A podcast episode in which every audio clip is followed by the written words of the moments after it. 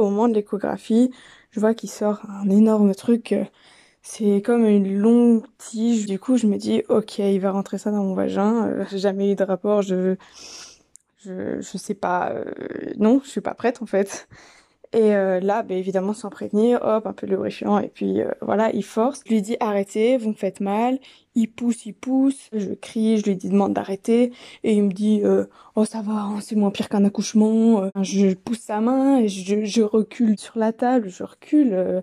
Enfin voilà, j'ai juste envie qu'il sorte. Sous les hashtags paye ton utérus, paye ton gynéco ou encore balance ton gynéco, ce sont des milliers de témoignages cash et trash comme celui-ci. C'est le MeToo et le balance ton porc avant l'heure. La plupart des femmes qui témoignent ne savent même pas que ce sont des violences gynécologiques et obstétricales. Et si toi aussi tu étais une victime sans le savoir, c'est quoi au final ces violences? Reprenons depuis le début. Les violences gynécologiques et obstétricales sont des gestes, des paroles ou des actes médicaux qui touchent à l'intégrité physique ou mentale des femmes, actes qui ne sont pas justifiés médicalement ou qui s'opposent aux recommandations scientifiques. Ces violences peuvent se produire pendant les visites gynécologiques, le suivi de grossesse, l'accouchement, le postpartum ou encore pendant certains examens médicaux n'ayant rien à voir avec la sphère génitale. Ce genre de pratique peut traumatiser à vie. Les femmes se voient imposer des frottis, des touchés vaginaux, des traitements ou encore des commentaires complètement futiles et déplacés. Laura en a fait les frais lors de sa première visite chez une gynécologue. J'avais 19 ans, je venais d'avoir mes premiers rapports sexuels qui ne s'étaient pas du tout bien passés. J'ai décidé de prendre rendez-vous chez le gynéco pour m'assurer que tout allait bien. Elle m'a littéralement jugée en me disant euh, oui, enfin ok d'accord, j'ai affaire à une chochotte, euh, des, douleurs on en a tous, la, première fois c'est agréable pour personne, ça saigne pour tout le monde, faut pas faire ça mijorer, euh, on se sent déjà mal à l'aise, on se sent jugé à ce moment-là. Puis donc euh, elle me dit d'aller me déshabiller pour euh, l'examen en lui-même. Elle regarde, mais je lui ai demandé d'aller un peu doucement parce que j'avais encore fort mal de mes rapports. Et puis bah, la peur euh, et le stress n'aident vraiment pas à se décontracter, donc n'aident pas au niveau de la douleur non plus. Là, elle m'a simplement dit euh, ben, Je vois que ton hymen n'a pas terminé de se déchirer, donc je vais devoir le faire moi-même. Et là, hop, hop, hop, elle prend le scalpel et elle le fait. Même pas m'en parler, même pas me demander si je suis ok, même pas me dire ce qu'elle fait, elle l'a juste fait et amen. Et là, euh, bah, elle met le lubrifiant et elle met le spéculum en mode franco. Euh, j'ai pleuré, vraiment là, il y a un cri qui m'a échappé tellement j'avais mal. Enfin, j'étais vraiment là pour avoir eu des douleurs euh, et elle a pas du tout pris ça en considération. Elle a fait son examen comme si c'était une femme de 40 ans, trois enfants. L'examen s'est vraiment pas bien passé. J'ai pas arrêté d'avoir mal, j'ai pas arrêté de pleurer, j'ai pas arrêté d'avoir peur. Elle arrêtait pas de me dire oh ça va, euh, un vagin j'en ai aussi, je sais que ce que je fais ça fait pas mal. Je me sentais honteuse de me dire ouais ben elle en a un aussi. Euh, elle sait que ça doit pas faire mal. Je dois vraiment être une chochotte ou j'en sais rien. Je retourne près d'elle après m'être habillée. Elle me dit ben voilà tout est normal, euh, t'es juste une chochotte, va falloir t'y faire. Euh, Après encore deux ou trois passages, euh, ça ira mieux. J'ai déjà fait le plus gros du travail, comme si j'étais un morceau de viande en fait. Une pièce de bœuf attachée dans la chambre froide qu'on dépece et qu'on regarde à la loupe pour voir si elle est bonne pour la suite. Au niveau de la grossesse maintenant, 7 mères belges francophones sur 10 parlent de leur accouchement comme une épreuve médicale pénible, voire dramatique.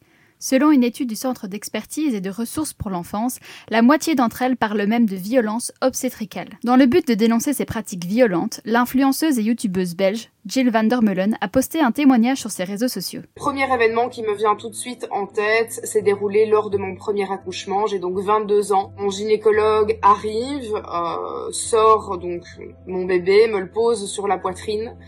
Euh, et au moment de faire les soins et de me recoudre, euh, il va avoir cette phrase absolument charmante en me disant je vous fais deux petits points de plus, hein, comme ça vous avez de nouveau 16 ans. La pratique dénoncée ici est l'épisiotomie. Elle consiste à inciser le périnée pour permettre au bébé de sortir en évitant une déchirure anale.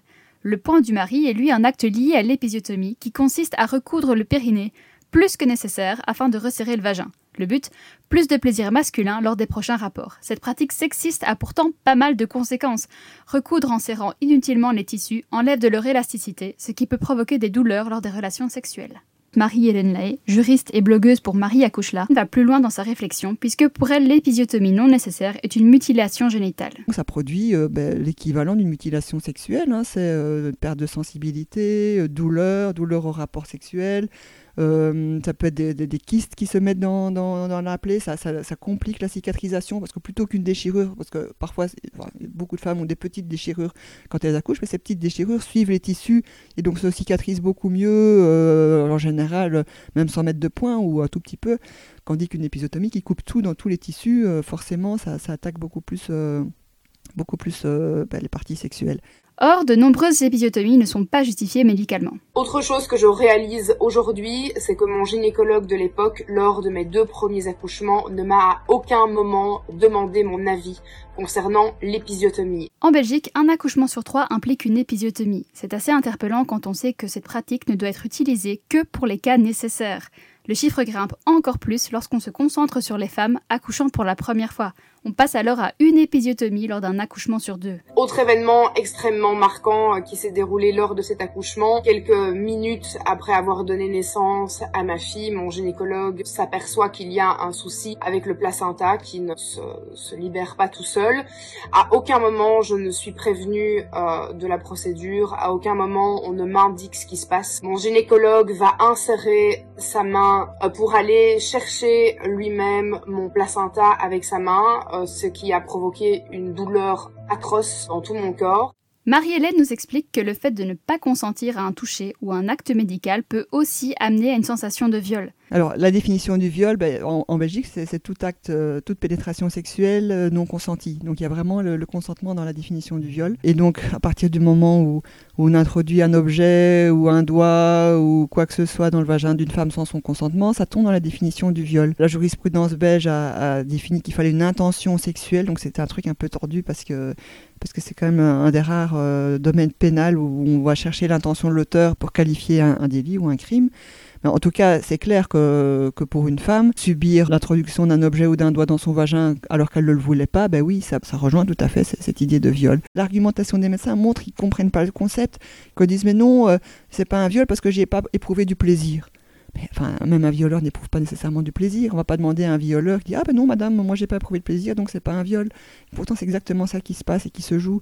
Donc si les médecins avaient conscience que d'agir sur le, sexe d'une femme sans demander son consentement c'était un viol, ben, ils réfléchiraient deux fois avant de le faire. Pour mon deuxième accouchement, j'accouche un 15 août, pas de chance. L'hôpital est évidemment en sous-effectif. Euh, la plupart du personnel soignant est en congé euh, ce jour-là. Je souhaite recevoir une péridurale. On m'a fait euh, monter une stagiaire anesthésiste qui va me louper quatre fois avant de réussir sa piqûre. Euh, elle va évidemment prétexter que je suis trop stressée, trop tendue, pas assez pliée, pas assez courbée, euh, pas assez ceci, pas assez cela. Mais en tout cas, si elle a raté quatre fois sa piqûre, euh, c'est de ma faute. J'ai ensuite mon gynécologue qui est toujours le même que pour ma première grossesse qui va arriver alors que je suis avec les deux jambes en l'air, les pieds dans les étriers, va me dire vous auriez pu choisir un autre jour. J'étais en plein barbecue avec des amis. Alors dépêchez-vous. Des situations comme ça, il y en a tous les jours. Et depuis le début de la crise sanitaire liée au coronavirus, on constate de nouvelles formes de violence lors des accouchements. Donc il y a d'abord eu l'interdiction du conjoint ou de la conjointe. Donc le fait que les femmes se sont retrouvées toutes seules dans les hôpitaux euh, euh, alors que leur partenaire ne pouvait pas être présent ou en tout cas pas présent une partie du, du temps, que ce soit pendant le travail, que ce soit au moment de l'expulsion, que ce soit après ensuite de couche. Et parfois le paradoxe supplémentaire, c'est qu'on disait au mari de partir, mais on mettait les femmes dans des chambres communes avec d'autres femmes et d'autres bébés. Donc c'était vraiment le, le sommet du non-sens d'un point de vue sanitaire. Deuxième euh, type de violence, c'était les déclenchements. Donc déjà en Belgique, il y a beaucoup de déclenchements d'accouchement. On, est dans, le record mondial euh, des déclenchements, tout simplement parce qu'on considère qu'une grossesse est à terme à 40 semaines, alors qu'elle est à 41 semaines dans les, pays voisins.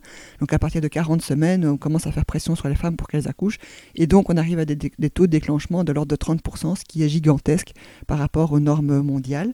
Et pendant la période du coronavirus, on a eu en plus des, euh, témoignages de femmes sur qui on a fait pression sur le mode euh, si, vous, si on vous déclenche aujourd'hui, votre mari pourrait être là, on n'est pas sûr qu'il pourra être là demain.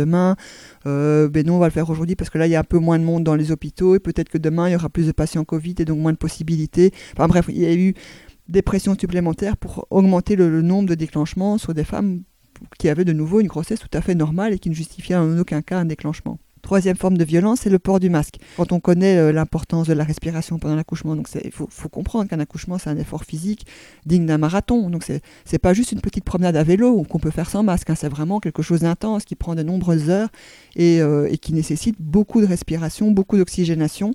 Et, le fait d'imposer un masque aux femmes, ben ça, enfin, voilà, déjà, déjà c'est un non-sens quand on a accouché, on, comprend que c'est un truc hyper violent.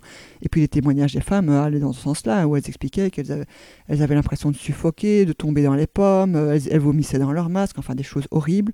En Belgique, il y a un, quatrième type de violence qui, est apparu dans les témoignages, c'est l'obligation pour les femmes de passer euh, un scanner des poumons pour voir si elles avaient des, séquelles du coronavirus, dans, enfin des symptômes du coronavirus dans, dans les poumons.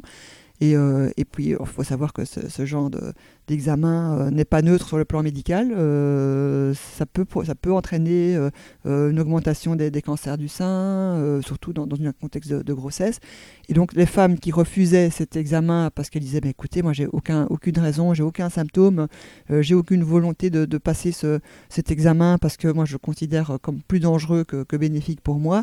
Et alors, à ce moment-là, étaient d'office considérées comme des femmes porteuses du Covid et donc euh, soumises euh, à, des masques, à des contraintes supplémentaires parce qu'elles étaient soi-disant dans la catégorie Covid. Les violences gynécologiques, on n'a donc pas fini d'en parler. Si tu veux en savoir plus sur le sujet, n'hésite pas à écouter nos prochains épisodes. On y abordera la prévention au sein du milieu médical et les solutions que l'on peut trouver si nous sommes victimes de tels actes. Un podcast écrit et réalisé par Marine Mélon et Sarah Préviner. Retrouvez tous nos podcasts sur Mammouth Media.